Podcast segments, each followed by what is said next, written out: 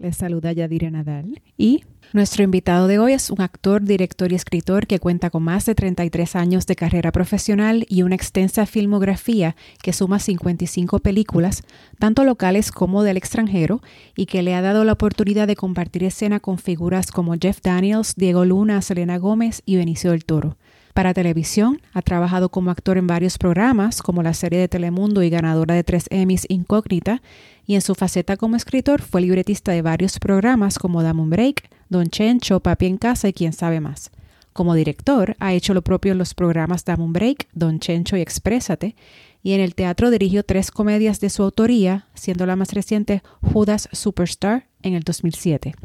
Este año estrena su película más reciente titulada Yerba Buena, del director Bruno Irizarry, y para mantenerse ocupado durante la cuarentena obligatoria, creó La Salsa en los tiempos de cuarentena, una serie de vídeos musicales inspirada en los clásicos de los 70, 80 y 90. La dirección del proyecto se hizo a través de WhatsApp y todos los participantes grabaron sus escenas remotamente. Él es Ricardo Álvarez. Hola Ricardo, bienvenido a Gente del Encanto del podcast. ¿Cómo estás? Todo bien, todo bien. Feliz de estar aquí, feliz, feliz. Qué bueno, Ricardo. Ricardo, yo quiero que tú nos hables un poco de tu, ¿verdad? De cómo fue que tú llegaste a, la, actuación y al mundo del teatro. Pues mira, eh, desde casi desde que tengo uso de razón, eh, yo empecé mi carrera a los 11 años. Eh, mis padres, pues habían notado que a mí me gustaba todo esto de la actuación y, el inventar cosas, el inventar juguetes, el, el, que jugaba con mis amiguitos prácticamente a hacer obras de teatro. Y entonces eh, a los 11 años me, me dicen, mira, en la libre de música eh, de Carolina, en la Escuela de Artes, eh, están dando clases de actuación, ¿te interesa? Como a ti te gusta todo eso. Y yo, pues claro que sí. Inmediatamente me fui a, allá a la libre de música de Carolina. y entonces había, allá tenían varios grupos, ¿no? Desde, por, edades, más tenía un grupo ya de adultos que eran más que nada universitarios. Y a mí, eh, no recuerdo el motivo exacto, pero me pasan del grupo de mi edad al grupo universitario, que es un grupo donde pues tenía, un, eh, digamos, un poco más de oportunidades eh, de trabajar en proyectos profesionales Claro, por, porque no, no es como que se usan niños todo el tiempo, no es, no era por discrimen. Sí, sí. y, entonces, estando en esas clases eh, ya con, los adultos, pues, pues empezaron las oportunidades. Eh, eso era, para ese tiempo, Florentino Rodríguez era el que corría eh, la Escuela de Artes en Carolina, eh, tenían varios profesores, entonces salió un proyecto que era una miniserie eh, de la vida de Che Juan García, que era el fundador de Hogar Crea, la vida de él. Y entonces en esta miniserie me cogen para hacer el de Che Juan de, niño, ¿no? Habían tres Che Juan porque contaba toda la vida de él. Y, ahí empezó todo, y ahí empecé también a trabajar en obras eh, profesionales de Florentino, y, nada, hasta el sol de hoy no ha parado, o sea que más o menos desde que tengo uso de razón yo estoy actuando, ya son 33 eh, años de, de, carrera. Ahí entre altas y bajas de esta profesión, pero, pero nunca, nunca me he arrepentido para nada, pienso que soy súper afortunado de, que la vida me llevara a ser actor. Y entonces estudiaste teatro, ¿no? En la universidad. Exacto, ya yo llevaba, qué sé yo, como seis años, si mal no recuerdo, ya trabajando profesionalmente en teatro, eh, más que nada, y, y, pero cuando llegó a mis años universitarios, pues igual, este, entendía que, que, había que, estudiarlo también, de tener más herramientas. Y, y, entonces pues entró a la Universidad de Puerto Rico, al departamento de drama.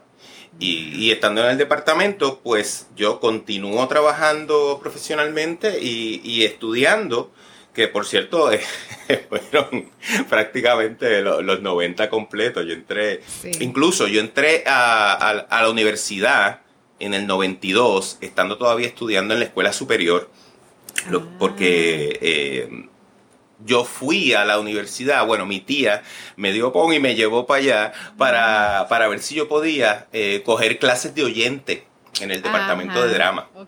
Y, y, entonces eh, ella empezó a hablar con Idalia, que estaba dando una clase, Idalia Percaray. Y, y, esta es la imagen que yo recuerdo, ¿no? Veo a, a, Idalia saliendo un momentito de su clase, sí, dígame. Y mi tía como que empieza a tratar de explicarle. Y yo dije, y yo en mi mente, de, todavía siendo adolescente, ¿no? Yo tendré 16 años. Pero yo digo, esto no va a funcionar si habla otra persona. Y yo, eh, Titi, eh, permíteme. Y entonces le explico, mira, yo trabajo en actuación, qué sé yo, me gusta mucho esto, a ver si yo podía coger las clases de actuación. Y recuerdo la cara de Idalia como un... Ay, como, ah, pues esto es sí, uno de estos que coge una clase de oyente y viene dos o tres veces y, ya. O sea, yo veía eso en su cara, pero con todo y eso, ella accede. Y entonces yo empiezo a ir a las clases eh, yo estudiaba en, Carolina, porque allá vivía con mis padres, y, viajaba, cuando salía de clase, cogía una piscicorre y me iba para la Yupi a coger mis clases de actuación con Idalia. Y, después pues me, o me recogían o volvía en piscicorre después que saliera. Y, nada, así que yo todo mi primer año de, de, eh, universidad, digamos, era mi, mi último año de, de escuela superior. Y así que Oficialmente yo entré a la universidad en el 93, pero ya desde el 92 yo estaba en drama allí con mi uniformito de escuela cogiendo clases. Y nada, cuando en el 93 entro, pues Idalia habló con los profesores que daban las clases que había cogido y para, ver si me podían dar la nota, ¿no? Porque ya había cogido las clases y había sacado unas notas y, y los profesores fueron muy amables y y me dieron esos créditos. Así que cuando entro oficialmente a la Yupia, yo tenía un año de crédito, por lo menos en drama. ¿Y tú te acuerdas el primer, este, la primera obra o el primer proyecto así importante que en el que trabajaste que, verdad? Ahí dijiste, wow, ok, esto es real, esto es, esto es de verdad. Mira, yo creo que eh, eh, de teatro desde un principio, o sea, la primera obra que yo recuerdo que hice era en, la misma libre de música de Carolina, era La Zapatera Prodigiosa, eh, y, a mí me tocaba un personaje que es un monólogo, que, o sea, un personaje que empieza la obra con un monólogo. y, y, nada, habían, recuerdo, 500 personas ahí en el público, y yo entraba desde público, imagínate ser tu primera obra y entras desde público, mirando a público, con un monólogo. O sea, era como, me pusieron lo más difícil desde un principio. Y yo recuerdo que a mí se me olvida el monólogo. Y yo empiezo a improvisar según lo que recordaba de qué decía en el monólogo. Y empiezo un para atrás y para adelante, pero pero yo de tirando, tirando, tirando, tirando, tirando, tirando, salgo, salgo atrás y yo casi, yo no sé si yo lloré o no, pero sí me recuerdo como súper backtripeado. Ay, Dios mío, perdón, la dañé, la dañé. Y recuerdo, no recuerdo si fue la directora o alguien, pero uno de los profesores me, decía, no, eso estuvo brutal, que, o sea, ¿cómo pudiste resolver? el estar en, en, escena, no dañar la obra y seguirlo. Y yo como, entonces esas primeras cositas que uno, uno aprende de, del, teatro, que, porque el público no, conoce el texto necesariamente o, el montaje, así que no sabe si hay un error. Si tú lo sigues, pues no se dan cuenta. Y entonces fue como esas de esas grandes primeras lecciones. Y claro, con el proyecto de La vida de Juan García, el trabajar con cámaras, con profesionales, eh, habían... Eh, o sea, era como un montón de, de, actores que eran en ese momento los actores número uno en el patio y yo estaba ahí y recuerdo que, eh, no, lo recuerdo todo, estamos hablando hace 33 años, pero recuerdo que la que hacía de mi maestra era Carmen Nidia Velázquez. Alguien a quien amo, adoro, respeto, que soy su fan y todavía este, recuerdo eso. Qué, qué interesante que hayas tenido esas experiencias así desde jovencito. Eh, Ricardo, tú también eres bailarín, eres cantante, ¿verdad? Por lo que, por lo que, ¿verdad? Leí cuando estaba preparando para, para la entrevista. ¿Alguna de todas estas facetas? Bueno, bueno, ajá, dime. no, alguna de todas estas facetas. No, dime, dime, dime. Sobresale sobre las demás.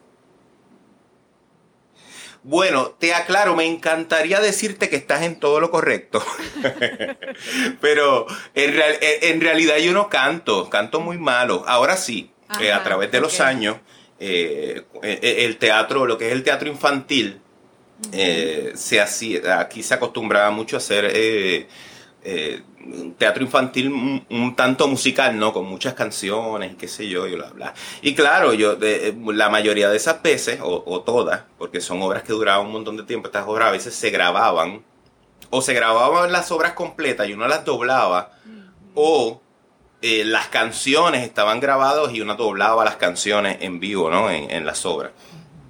Y entonces, perdón, eh, y, y, pues con, entre, con un entrenador en un estudio uno canta bello. Te ayuda y así sobreviví. Este, pero, pero no, no, yo no, no, no, no canto, no canto. Lo he tenido que hacer y con mucho miedo. Va, entonces, bailar, eh, mi entrenamiento de baile fue más como el que cogí en el departamento de drama, o sea que no era como lo más que hacía, pero sí cogí clases de baile, entonces este, recuerdo que estuve eh, el honor de, ser parte del primer grupo de Polimnia de Iván Olmos, que hasta el sol de hoy sigue vigente, eh, es un grupo muy reconocido, pero en ese principio éramos eh, actores que nos ponían a bailar. Ese era el concepto original, ahora creo que hay más bailarines también, aparte de actores. Y, y eso, pero más que nada, yo inclusive yo soy muy- yo nunca en ninguna obra que me han puesto a bailar, yo nunca aprendí a hacer lo de los conteos de dos, tres, cuatro, Ajá. cinco. Ah, y recuerda que en cuatro, cinco haces esto y en seis, ocho haces esto. Y yo, no, yo voy con la música y, y- y me lo aprendo de memoria visualmente. O sea, yo de verdad no tengo, no me considero alguien que tiene el entrenamiento de baile. Lo que pasa es que yo soy un fanático de la salsa. Ajá. Y entonces, bailando salsa, entonces sí, pues ahí me puedo echar un poquito de guille. Pero lo mismo, tampoco nunca me aprendí bailar eh, en clave 2, que es lo que se acostumbra a, eh, cuando vas a un- cuando lo coges, cuando lo estudias. Eh, yo bailo lo que sería clave 1, ¿no? Que qué sé yo, que es bailar calle. Tú sabes, bailas con la música, es lo mismo. Pero sí, la salsa la amo y me han dicho eh, gente que sí son bailar- bailadores de salsa profesionales y de competencia y todo eso. Y yo les le pregunto, ¿en qué yo bailo? Y me dicen, yo bailo, yo le digo, yo lo bailo en, en clave 1, en clave 2, en clave 3. Y me dicen, no, tú bailas en todas a la vez. Y yo, ¿y eso es malo o es bueno? Y, y me decían, no, eso es buenísimo, es un viaje, es un viaje, pues las mezclas todas y funcionan. Pero es porque yo, yo aprendí mirando. Entonces yo aprendí mirando a gente que baila en clave 2, a gente que baila calle, a gente... entonces, hice como una, un mejunje, hice mi salsa. Para aprender a bailar salsa. Muy bien, muy bien. Mira, Ricardo, y entonces ahora brinco un poco a- a- a- aquí al presente. Eh, ¿Qué son los videos musicales fan-made? pues mira, eh, esto cuando empieza, esto empieza justo cuando, cuando se declara la, la, la- la pandemia, ¿no? La cuarentena en Puerto Sí. Pero la, pero la cuarentena como tal, cuando la gobernadora dice, vamos a hacer lockout, esto se chavó. Sí. Pues en ese momento, eh, yo, yo estaba trabajando con, con, eh, con lo que era eh, el séptimo año de Circo Fest. Y, y en ese proceso que estábamos también ahí, como, ¿y cómo resolvemos esto? ¿Lo hacemos virtual? ¿No lo hacemos este año? Porque todo cayó a la misma vez, el mismo fin de semana. Y ese mismo fin de semana, en esas discusiones con la gente de Circo Fest, pues yo también en casa estaba como, bueno, yo, eh, lo- yo me hago la misma pregunta, o sea, ¿cómo, cómo yo resuelvo de aquí para adelante? Si en verdad vamos a estar encerrados un tiempo, eh, yo me voy a volver loco si estoy encerrado y no hago nada. Así que yo dije, inmediatamente yo dije, tengo que hacer algo, tengo que inventar algo. Y me invento el primero, de salsa en tiempos de cuarentena porque soy fanático de la salsa. Entonces le pido a una amiga mía que trabaja eh, conmigo también en, allá en, en, en Asir, que son los que hacen Circo Fest, vecina y amiga de muchos años, le quiero hacer este invento. Y yo no soy acrio, olvídate, yo te dirijo, no importa que esto lo sacamos. Y lo hacemos y como funciona chévere y la relación estuvo cool, pues yo dije, pues voy a seguir esto. Y entonces yo creo que ya desde el segundo es que yo siento un poco como, me nace como una responsabilidad. Digo, porque la gente en vez de decir, eh, eh, qué chévere quedó, qué sé yo, era mucho gracias por hacer esto, gracias. Y entonces yo dije, o sea, esto yo estoy ayudando de alguna manera. Entonces ahí siento como esta responsabilidad y, empiezo a trabajar el proyecto ya como, como eso, como tratando de ayudar de alguna manera. Eh, y digo, ok, yo quiero hacer este proyecto que sea como el primero, que es una visión eh, positiva dentro de la pandemia. Que, bueno, un poco como nace, entiendo yo, eh, eh, gente del encanto, ¿no? Que fue con Bajo María, ¿no? Y es un poco como llevar este mensaje positivo dentro de las circunstancias. Sí. Pues más o menos la misma cosa. Y entonces de ahí para adelante, pues sí, yo me sentí con toda una responsabilidad de, seguir haciendo y aunque no había un horario ni que, que, nadie me exigía. Yo, yo sentía una presión de, ay Dios mío, tengo que, tenemos que hacer el próximo, eh, vamos a hacerlo. O sea, yo era como si me estuvieran a mí alguien pagando por hacer esto, aunque no ganaba un centavo. Pero sí, esa responsabilidad eh, se mantuvo y, y, también la disponibilidad, el, el, que confiaran en mí, eh, tanto artista, tú sabes, fue fue maravilloso. Este, artistas que tal vez no estaban, algunos no estaban haciendo nada, pero otros sí estaban haciendo eh, cosas y, con todo y eso eh, me cedían de su tiempo y de su arte para, trabajar en este proyecto. Así que yo la, agradezco a, yo creo, no, no los he contado, pero yo creo que, estamos hablando de más de 100 personas, 100 artistas que trabajaron en, ¿Y cuántos, en este, en este proyecto. Pues mira, finalmente fueron 10. ¿Qué pasa? Cuando yo termino el 9, el 9 y empiezo el 10, es que eh, cuando la gobernadora abre por primera vez eh, un poco el lockout. Y entonces en ese periodo, pues eh, obviamente todo el mundo un poco sale a la calle buscando cómo resuelve trabajos y cosas, o tienen la oportunidad, ok, ahora que puedo hacer esto, puedo hacer lo otro. Y, y entonces se complicaba más eh, todo el proceso, aunque yo llamara a un artista y me dijera, claro que voy a estar. Y yo, ¿y cuándo podemos grabar? Pues fíjate, la semana que viene tengo un huequito, ¿entiendes? Se empiezan a complicar las agendas y también ya yo iba como que creciendo todo el proyecto a que, bueno, en ese último ya había, estaba trabajando con gente en Los Ángeles, gente en Nueva York, gente en Japón. y entonces, pues, pues también la cosa se complica, sobre todo con Japón. Eh, toda la comunicación era a través de email, tú sabes, por, el cambio de hora. era como... tenía que ver con la bomba. Ese fue el de la, ese fue el de la bomba. Y entonces que inclusive toda la parte de Japón eh, lo dirigió, bueno, lo dirigió Laura Alemán. Para, para, las personas que no saben lo que son, ¿puedes describir ese, ese específicamente, eh, de qué trata y, cómo más o menos eh, lo pudiste coordinar?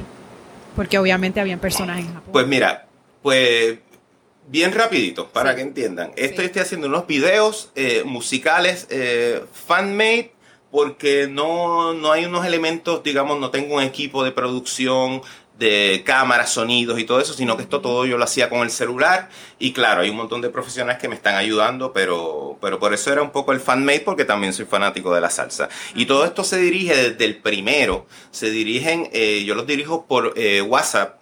Eh, porque tiene nada, tiene video, tiene audio, puedes enviar mensajes y todo eso. Y entonces yo venía y le, le digo a un actor, bueno, primero vamos a cuadrar el tiro de cámara. Y yo le decía, déjame ver tu espacio esto en video, obviamente. Ah, mira, ahí al lado de esa ventana estaría chévere este tiro, qué sé yo. Ah, cuadrábamos el tiro. Y después yo entonces lo dirigía a nivel de actuación. Pues lo que necesito que hagas es esto, que en este momento hagas esto. Entonces cuando lo terminaban de grabar, me lo enviaban por WhatsApp ahí mismo. Yo lo veía, si lo veía bien, seguíamos con la próxima escena, si nos repetíamos. y, nada, era dirección. Entonces, descubrir también esa forma de dirigir era como, wow, de verdad, yo estoy dirigiendo por WhatsApp, es un viaje, ¿no? Exacto. Y entonces, nada, poco a poco la cosa sigue creciendo. Y yo digo, bueno, pues si tengo esta conexión con alguien que está en Cagua, pues puedo tener la misma conexión con alguien que está afuera. Y entonces Laura Alemán, eh, yo creo que fue la primera persona eh, fuera de Puerto Rico que yo incluyo en uno de los proyectos. Ella trabajó conmigo en, por lo menos tres o cuatro, o como actriz o ayudándome en producción, que siempre he tenido eh, mujeres maravillosas que me han ayudado en la producción. Yo me voy a la aseguré y, y, escojo mujeres para que me produzcan, para que sean mi jefa, para que asegurarme que todo salga bien. Ah, y entonces, un ejemplo, Keren, que fue la que sale, Keren, que fue la, Keren Mar, que fue la que trabajó en el primer video que ven como actriz, pues ella me ayuda a producir todos los primeros. Luego entra Laura, eh, y, me ayuda, entra como actriz y después me ayuda a producir algunos de los videos. Eh, el de Nueva York, que fue el penúltimo, fue Yarani del Valle, que está, eh, obviamente está allá en Nueva York y también se dio una botada. Heida Salamán me ayudó con, con el último, claro, ella es la nieta de, Maelo, la canción es sobre Maelo, así que fue maravilloso que ella me ayudara. Pero nada, siempre se escoge una canción de salsa y yo me invento una historia que sea dentro de la pandemia, pero con algún mensaje o cómico, o, de aliento, o de esperanza, o positivo, ¿no? Esa era la idea. Entonces ya pues para el último, pues ya yo estoy con mi mente, yo puedo hacer lo que me dé la gana. O sea, uno se, las inhibiciones se van. y entonces empiezo a buscar, ah, y también empiezo en un momento dado a dedicarle videos a, ciertas áreas, qué sé yo. El primero que hice eso fue dedicado a, la, a la pantomima. Eh, y, entonces busco gente que trabajó, eh, que, que, son grandes mimos de aquí de Puerto Rico eh, eh, por ejemplo, eh, el mismo Luis Oliva, que, digamos que es la eminencia aquí como mimo, y que fue mi maestro en aquella escuela que te mencioné en Carolina. cuando yo tenía 11 años, él fue el que me dio clase. Y, y nada, me comuniqué con él. Él está en Estados Unidos y me comuniqué con él para ver si quería salir y también me dijo que sí, pero también estuvo Julio Ramos, eh, hubo un montón de gente bien chévere de pantomima, nada. Y después de eso le dediqué uno a la diáspora en Nueva York, que fue el que me ayudó Yarani del Valle. Y, y, esa fue como mi primera experiencia con grabar un video completamente fuera de Puerto Rico. Y entonces para el último, eh, entonces que Laura también me ayuda a producir, me ayuda a Heida, eh, me ayuda a par de gente, eh, Héctor Luis que está en Los Ángeles. Y, nada, yo estaba buscando cómo hablar de la bomba, pero eh, desde, no solo es como la bomba ha cubierto el mundo o hasta dónde ha llegado. Así que yo cogí grupos de aquí de Puerto Rico, grupos de Los Ángeles, y, entonces ahí surge lo de la gente de, de, de Japón y que es un grupo de bomba, son japoneses. Son apasionados de la bomba y tienen un grupo de bomba. Y eso pues a mí me voló la, la, cabeza eh, y son eh, reconocidos por, el mundo de la bomba ¿no? en, Puerto Rico. Y, nada, y nos comunicamos con ellos y, estaban felices de, participar en el proyecto. Y, y nada, y ahí fue que Laura yo le pedí, mira, para yo seguir dirigiendo todas las demás cosas y los demás bomberos, pues le pedí a ella que eh, fuera como una segunda directora y, dirigió entonces todo lo que fue eh, con Japón. Y, pero claro, en lo, como te había dicho, es que se puso complicada la cosa por, porque todo era más grande, porque también habían abierto el país, entonces el proceso duró dos meses para poder hacer este último, contrario a los otros que el más que me había tomado me había tomado dos semanas. Y ahí es que en medio del proceso yo dije, yo, yo creo que voy a cerrar con este, que es el décimo, eh, porque el mundo sigue cambiando. Y, de paso aprovecho para hacer eh, otros inventos, otros inventos fuera de, de esto, crear otras cosas. Me parece que que hizo el servicio que iba a hacer esos videos y, nada, ahora ando inventando este, las próximas cosas, por ahí ando. Claro, No sé si contesté tu pregunta, sé que fui extenso, pero no, sé si... Claro que sí, que la contestaste. Y entonces te quería preguntar, este, eh, hablando de proyectos y eso, eh, entiendo que estuviste involucrado de alguna manera en la serie Súbete a mi moto del legendario Grupo Menudo, ¿no? Eh, también, eso fue el año pasado eh, que grabamos. Pues fue, mira, yo creo que va como un año más o menos, porque fue como para agosto. Yo estuve grabando entre agosto y octubre, si mal no recuerdo, del 2019 en México. Eh, grabé aquí en Puerto Rico, pero la mayoría fue en México. viajé tres veces para allá y, y, nada, me escogieron para ser el papá de Ricky Martin. ¡Wow! Y, nada, yo como por, por mi edad, pues soy de esa generación que vivió menudo. Así que yo de chamaquito yo quería, yo quería ser un menudo. Pero claro, como te dije ya, yo en verdad no canto. No hubiese ido, no me hubiesen escogido. Pero, pero sí está ese, ese wow, ese amor por, por, lo que fue menudo. Y inclusive, eh, qué sé yo, uno va creciendo, ellos también van creciendo lo que fue... Eh, también yo era fanático de Ricky Martin y de Chayanne. Yo decía, yo quiero ser como ellos. Digo, Chayanne no era de menudo, ¿no? Era de los chicos, pero esa cuestión de esos boricuas que la estaban montando, eh, uno es, yo quiero ser como ellos, tú sabes, cosa de, de, chamaco, de admiración, tú sabes. Así que yo estaba, cuando me escogen para este proyecto, yo estaba flipeando, todavía estoy yo flipeando. Esto estrena ahora el 9 de octubre. En Amazon Prime, si no me equivoco. Amazon Prime y, y también a través de Guapa, que creo que es el fuera de Amazon, son los únicos que tienen los derechos para transmitirlo. No sé si empiezan el mismo día. Pero sí, a través de Guapa también va a estar la serie Súbete a mi moto. Y nada, un honor eh, increíble eh, poder representar al papá de Ricky Martin. Yo incluso traté de, contactarlo por mi lado, no a través de producción, porque no sabía la que había. Yo prefiero pedir perdón que permiso. Claro. Y se me hizo, se me hizo difícil, era una misión de, desde un principio era difícil. Es como, ah, déjame hablar con el papá de Ricky Martin, pero sí traté, conseguí gente que sí los conoce y qué sé yo, pero fue como difícil, pero traté de, buscar toda la información que pude, o videos también.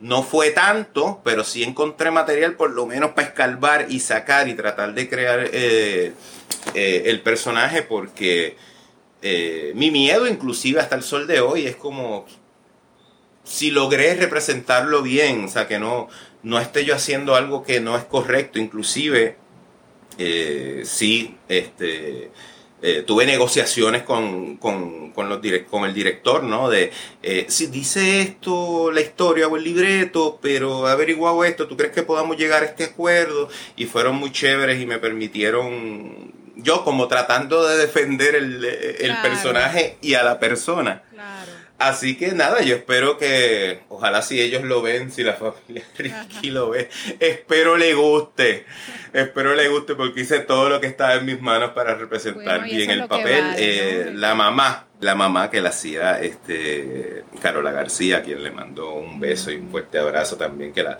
aunque no trabajamos juntos en escena, sí nos encontramos en el set y, y, era una alegría este, simplemente janguear con ella y jugábamos como, ah, mira, mi esposo, mi esposa. Tuve dos hijos porque hay dos Ricky Martin, hay, hay uno chiquitito y uno terminó medio. Así que, y fueron súper chévere también. Nada, fue una experiencia muy bonita y también trabajar con, con equipos de, de, filmación en México. Ah, aunque ya había trabajado en México eh, con el Che hace varios años, eh, pero sí, era un grupo, pues más que nada era de, técnicos y, producción americana, ¿no? O Hollywood, como le quieran llamar, producción de Puerto Rico, pero obviamente también en México trabajamos con equipos de, gente de, México, pero en este proyecto, pues más que nada eran de Puerto Rico y México. Eh, así que ese trabajar con gente de otros países también es muy, muy bonito. Ay, no, pues yo estoy súper emocionada y loca por, ver la serie, definitivamente, así que ya te, ya te daré mi feedback, que sé que va a ser bueno. Sí, ya saben que eso es ahora. El 9 de, octubre empieza Súbete a mi moto ahí para que me vean de papá de Ricky Martin. Definitivamente que sí, que te vamos a ver. Definitivamente que eso no, no se lo va a perder. Mucha gente que como yo, ¿verdad? Crecimos con la menuditis que, nos trae esos tan lindos recuerdos, por lo menos a mí sí. Eh, Ricardo, tu queridísimo amigo Pedro Rodís, este, que fue el que te nominó para esta entrevista, me pidió que te preguntara de Ricardo Poliéster. Y pues yo, obediente al tengo que preguntarte qué es Ricardo Poliéster y que me hables del cuento detrás de eso. Gracias, Pedro, te quiero mucho. te queremos, Pedro. Te queremos. Bueno, pues empezar, eh, ya que mencionas a Pedro, Pedro es dramaturgo, sino el dramaturgo que más yo admiro y respeto de, las generaciones actuales eh, que están, que, que continúan escribiendo. Eh, soy un fan, eh, es mi amigo hace muchos años, pero yo no dejo de ser su fan. creo que es maravilloso el trabajo que él realiza y su forma de pensar y, y nada, siempre nos mantenemos en comunicación y, siempre estamos como inventando nuevas cosas. Inventando nuevos inventos, que valga la redundancia. Nada, pues entonces en mis años universitarios, pues yo vestía eh, bastante particular. Eh, vestía, no necesariamente todo era poliéster, Pedro. Yo usaba poliéster, usaba otras cosas, pero sí vestía mucha, una mezcla de ropa de los 70 y ropa de los 80, una cosa como retro ahí de todo un poco, usaba sombreros, usaba collares, eh, eh, mis bultos eran como eh, bultos de, de, bowling o de médicos, pero antiguos, este... era, una foto de esos tiempos. Nada, era unos siendo joven, uno pues buscando su, identidad, pero también un poco con el tiempo, cuando yo noto que la gente eh, se fija en esto y lo chocaba, pues lo, también lo, convierto un poco en un personaje y lo... Em, y, o sea, que lo, sí, es eso, lo bregaba un poco después ya un poco más como un personaje, era muy divertido. Era muy divertido Ricky Poliester, era alguien que obviamente si veías en la calle pues lo ibas a mirar porque en todo era como muy distinto a lo normal y entonces en algún momento para ese tiempo habíamos tres Ricardos en el departamento de drama, yo era el más joven. Eh, eh, eh, así que ya los otros tenían sus nombres, así que dijeron, bueno, pues este hay que cambiarle para identificarlo. Este es Ricky Poliester creo que fue Linet Salas, si no me equivoco. Eh, si no me equivoco, puede que me equivoque, creo que fue Linet Salas la que me puso eh, Ricky Poliesta, que es una gran directora eh, de teatro y actriz, con quien ahora mismo estoy trabajando en un proyecto. Estamos ensayando ahora en un proyecto, así que le mando también un beso. Y, nada, y de ahí sale Ricky Poliester y eso ha durado a través de los años y, con los años, qué sé yo, yo había estado en la universidad hace años y todavía hay gente que me decía, tú eres Ricky Poliester. y yo decía, era bien loco. loco la bien gracioso. gente que yo no conocía hablaba de Ricky Poliester y hasta el sol de hoy hay gente que me dice Ricky Poliester. Ya yo sé que si me dicen Ricky Poliester o es un gran amigo, si yo escucho Ricky Poliester, pues, o es un gran amigo de mis años universitarios, o es alguien que no conozco y escuchó, del nombre y me dice Ricky La, leyenda urbana de Ricky Poliester. Y yo inclusive le tengo cariño a, Ricky Poliester, ya lo veo como, como, ¿no? como, como un personaje. Yo, yo le tengo cariño a mis personajes. Y unos los quiero más que a otros y, y bla, bla, bla. Tú sabes, eso es parte. Son como familia. De momento estos personajes, sobre todo los que tú trabajas por mucho tiempo, eh, eh, una obra que dura un año completo en cartelera o lo que sea. Un ejemplo, los personajes que, yo hice para, para Pedro, que los, fueron tres monólogos, de cuales dos de ellos estuvieron corriendo casi un año cada uno, eh, viajando y presentándose en distintos sitios. Son personajes que yo amo, son mi familia. O sea, eh, es bien divertido porque también la misma profesión me regala o me hace crear familia y amigos son como amigos imaginarios. Es que hay, una cuestión de, eh, eh, en el artista, para mí, ¿no? De, de que hay que mantener el niño y la niña interna para, para, para seguir creando porque esa creación de los niños, como los niños imaginan cosas, es una cosa increíble. Y entonces mientras tú mantengas ese niño vivo, yo creo que las ideas no se van a acabar. Y nada, yo mantengo ese niño ahí vivo. No sé cómo llegué a esto. Pues, Me estoy por la tangente un poco. Tú sabes, este, que todavía estamos, así, todavía estamos hablando de Ricky Poliester, es por eso mismo, por la importancia que aún tiene. Así es que, gracias a Pedro. Siempre vivirá. Siempre vivirá Ricky Poliéster. Eh, Ricardo, ¿en qué proyectos trabajas de los que puedas hablar, obviamente, así con miras al futuro? Pues mira, eh, estoy haciendo un proyecto, como te dije, es comprado por eh, una compañía que pidió un proyecto de teatro, que eso es lo que estoy trabajando con Lynette Sala. estoy trabajando en un proyecto de televisión del cual pues no puedo hablar porque no me han dado permiso, pero se está trabajando en ese proyecto. Eh, eh, ahora filmo también, ahora mismo tengo una barba gigantesca. La gente ve por ahí y nadie se sorprende porque piensa que es el look eh, de, pandemia, ¿no? que tenemos los hombres, que es dejarnos crecer todo y que se echaba y no nos afeitamos, pero en realidad eh, me estoy dejando un look para una película de la que estoy muy emocionado, que tampoco me han dado permiso para hablar, pero pero eh, de seguro se van a enterar cuando empiecen las promociones o, los reportajes. Un proyecto bien bonito. Voy a tener que filmar fuera de Puerto Rico.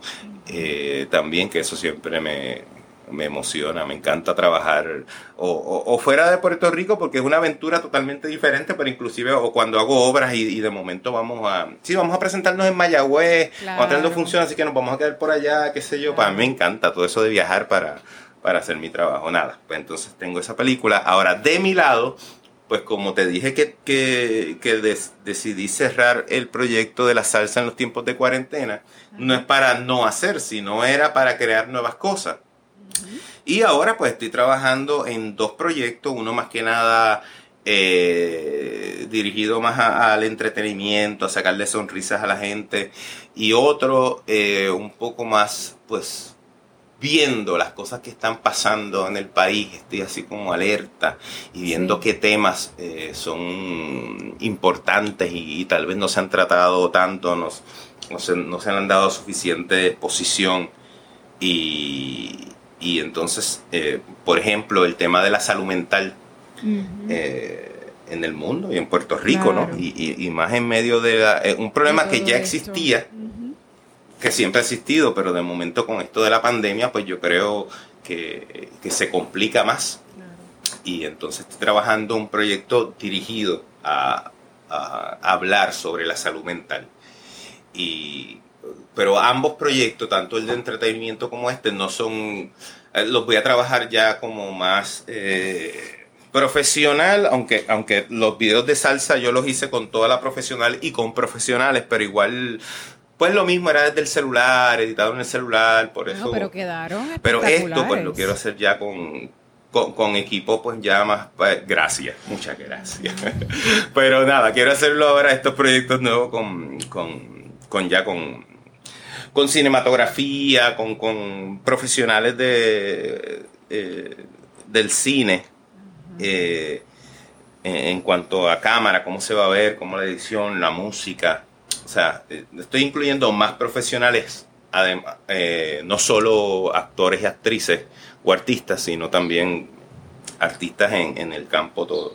Te hablaba de este proyecto de salud mental y, nada, me parece que es un área que no se ha trabajado mucho, eh, no he visto tanto o en las redes o el gobierno hablando de este tema, ni siquiera en los debates. Sí. y creo que es un tema sumamente importante. Eh, antes de la pandemia ya era importante, pero, pero Definitivo. ya durante la pandemia es obvio que, va a afectar eh, a mucha gente todo lo que es la ansiedad, la depresión, los ataques de pánico, eh, ataques de ansiedad, todo esto. nada, son temas que son los que estoy trabajando en este nuevo proyecto.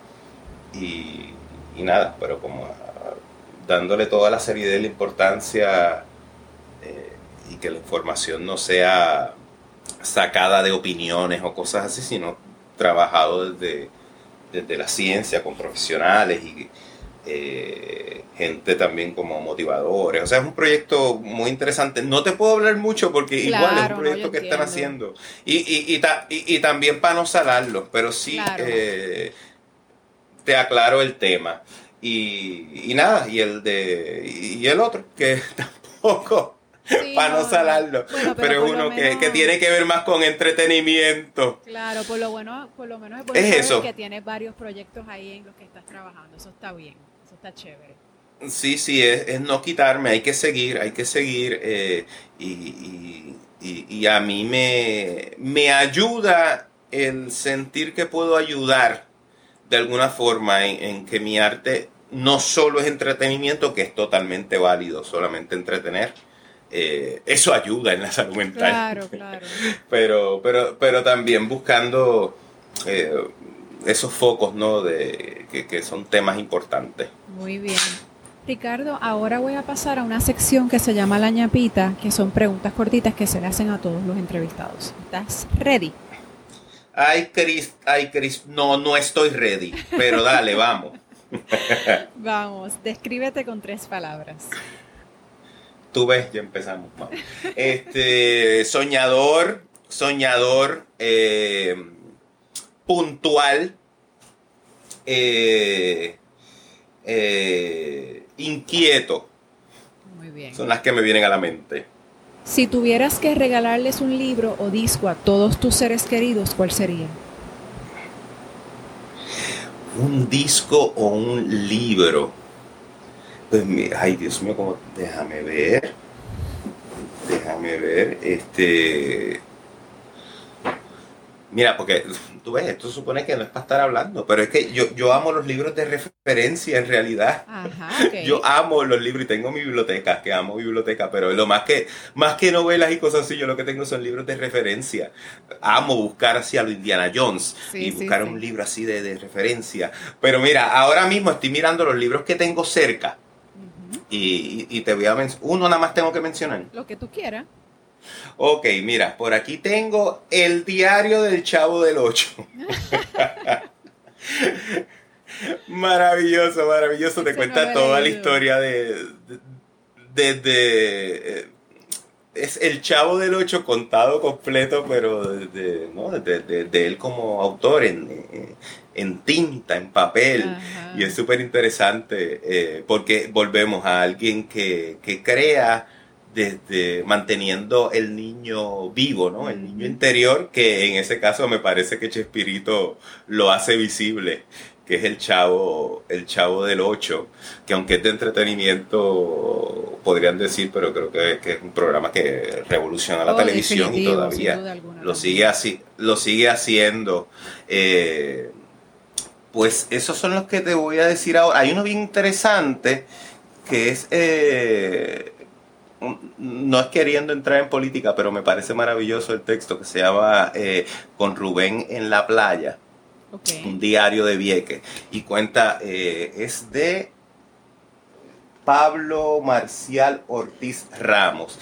Y entonces bien interesante porque es ese punto de vista del autor dando estas visitas a, a Vieques eh, a hacer distintas entrevistas con, con, Rubén Berríos y entonces tú, te sientes cuando lees el libro que estás ahí, ¿no? Y es un momento histórico y es un momento como, como el año pasado cuando sacamos El País se unió, es un momento donde el país realmente se une y sacamos un gobernante, pues en este caso sacamos a la Marina de los Estados Unidos de Puerto Rico y, y entonces bien interesante porque pues era una figura eh, protagónica ¿no? en todo esto de la Marina. Y ver esas entrevistas tú te sientes que estás allí en la playa con ellos, así que esos dos libros. Mala mía, se supone que yo dijera una palabra o dos y me voy. Ahí, dale, dale, voy a tratar de... Y entonces, y un disco, y un disco, Cerati, Cerati siempre es maravilloso, amo a Cerati. Fue el primero en, en, que pensé y, y amo a, a, a Mecano y, esos discos así de principios de los 90, eh, bocanada en cuanto a Cerati, yo diría, ese disco es maravilloso. Muy bien. Y Lelutier, cualquier disco, porque vienen en disco, Lelutier. Muy bien. me callé, me callé, dale, tranquilo, pregunta. Tranquilo, Una frase o cita tuya o de otra persona que te gusta mucho. Frase o cita. Eh, no, sé si es una frase, pero es una palabra. Fluye, fluye, fluye. Es una cosa que yo me repito, que, yo me repito mucho y me repetí mucho en el. Estuve, hago comentarios. Esto no es comentado, es decir una palabra y ya. Es como tú quieras. Pero bueno. Ah, ok.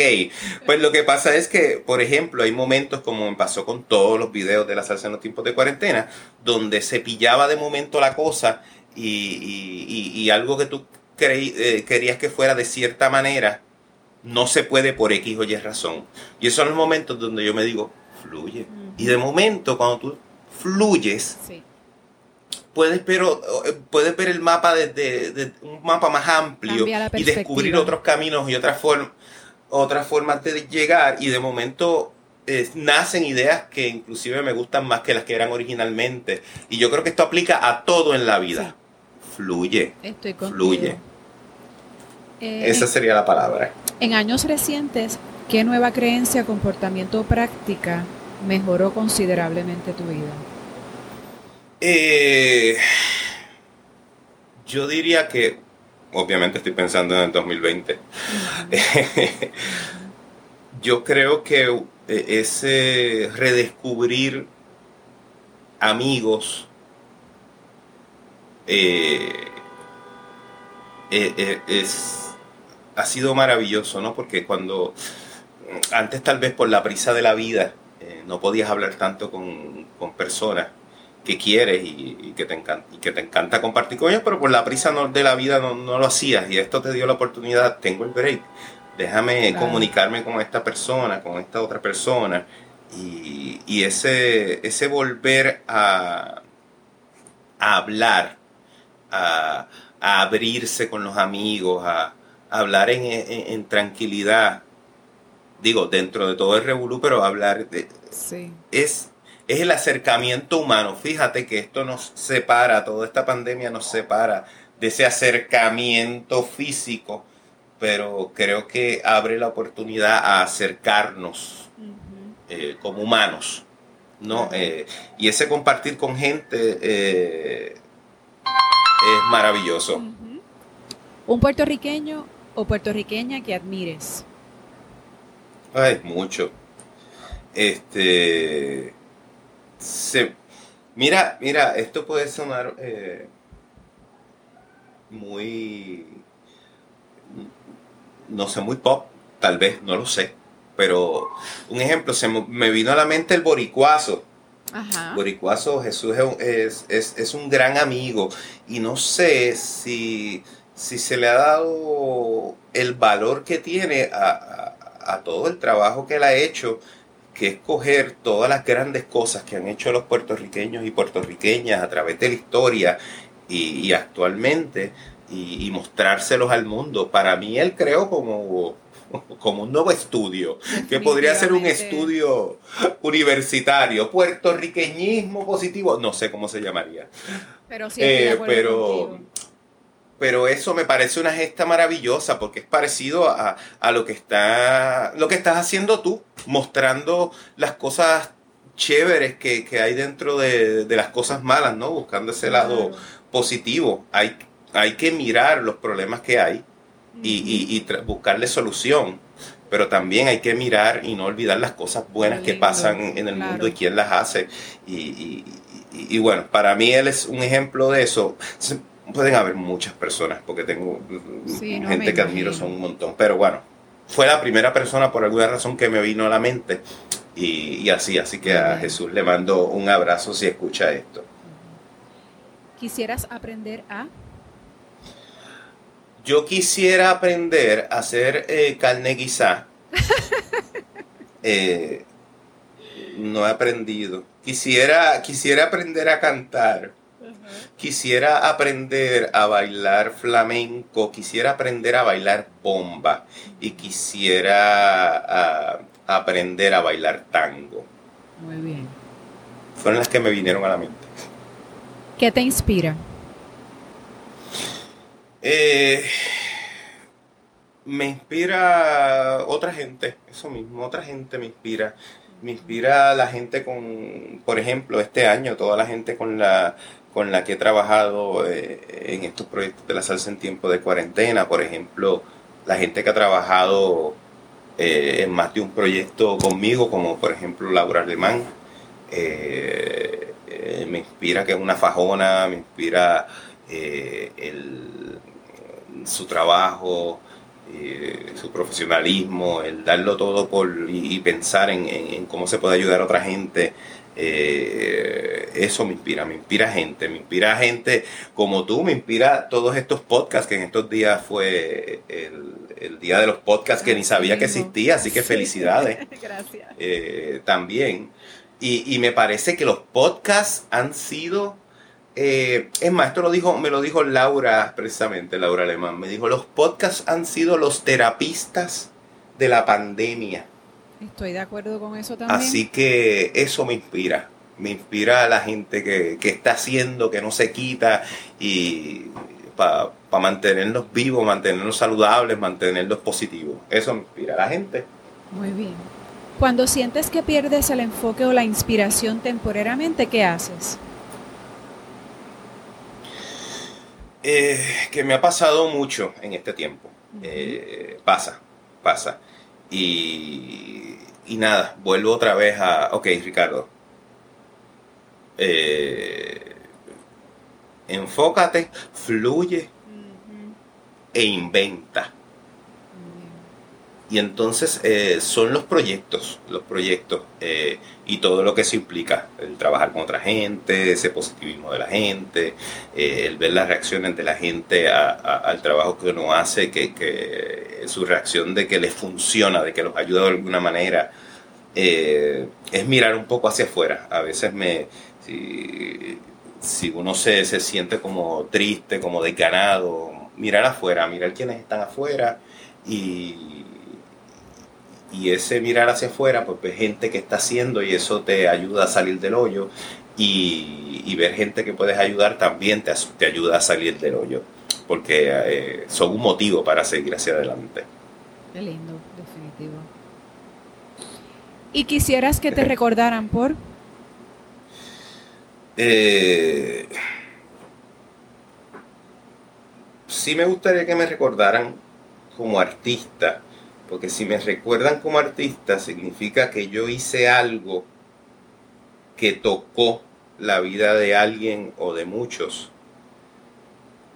O sea, que ayudé de alguna manera. Así que por ese lado sí me gustaría que me recordaran como artista, porque eso es lo que creo que significaría. Pero fuera de eso, me, me gustaría que, que, qué sé yo, que los amigos o los conocidos me recordarán como un buen amigo, ojalá, ojalá. Yo trabajo para eso todos los días y, todos cometemos errores y todos eh, a veces somos mejor o peor persona, pero creo que todo está en siempre querer eh, aspirar a ser mejor persona, mejor amigo y, que me recuerden como un gran amigo bonito. Cuando recuerdo a gente que, ya no está con nosotros y, los recuerdo como, ay, qué chévere era compartir con esta persona que me enseñó esto, me enseñó lo otro, aprendí, me reía tanto con esa persona. Eso, así que como persona, como amigo, que me recordaran como un buen amigo y como un artista que aportó algo eh, a la sociedad. ¿Cómo las personas pueden seguirte en las redes sociales? Pues mira, a través de eh, Joven Aún en Instagram, es a través de Joven Aún, ese es el nombre de mi página. Y entonces eh, en Facebook es Ricardo Álvarez Santiago. Ricardo Álvarez Santiago en Facebook. Y en YouTube es Ricardo Álvarez Joven Aún. Instagram Joven Aún, Facebook Ricardo Álvarez Santiago y YouTube eh, Ricardo Álvarez, joven aún. Ahí me van a ver, eh, por, ejemplo, todos los trabajos de la salsa en los tiempos de cuarentena, los 10 volúmenes y otras cositas. Hay un montón de cosas en la página de YouTube y, en las redes. Muy bien, Ricardo, pues yo quiero darte las gracias por tu tiempo. quiero felicitarte por tus proyectos. Eh, los videos no los vi todos, pero ahora sé que están en YouTube, los voy a buscar y, los que vi me fascinaron, así que te felicito.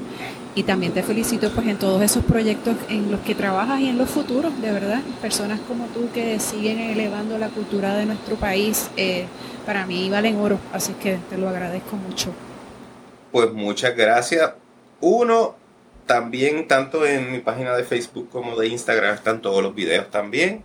Eh, y, gracias a ti por, por mostrar a, a la gente que, hace algo, y no lo digo por mí, sino por todo lo, que has hecho en estos dos años. Eso, eso es vital. Hay que, hay que poner el foco en la gente que está haciendo cosas positivas y eso ayuda a otra gente también a echar para adelante. Así que gracias y felicidades por tu podcast en estos tiempos donde se celebran los podcasts. Definitivamente, muchas gracias también y espero que podamos de nuevo dialogar en un futuro. Claro que sí, a la orden. Un placer. Un placer. Nos vemos. La música de este podcast fue creada por José Eduardo Santana y Daniel Díaz. Y no se olviden de seguirnos en las redes. Estamos como Gente del Encanto en Facebook y en Instagram. Muchas gracias por escuchar y bendiciones.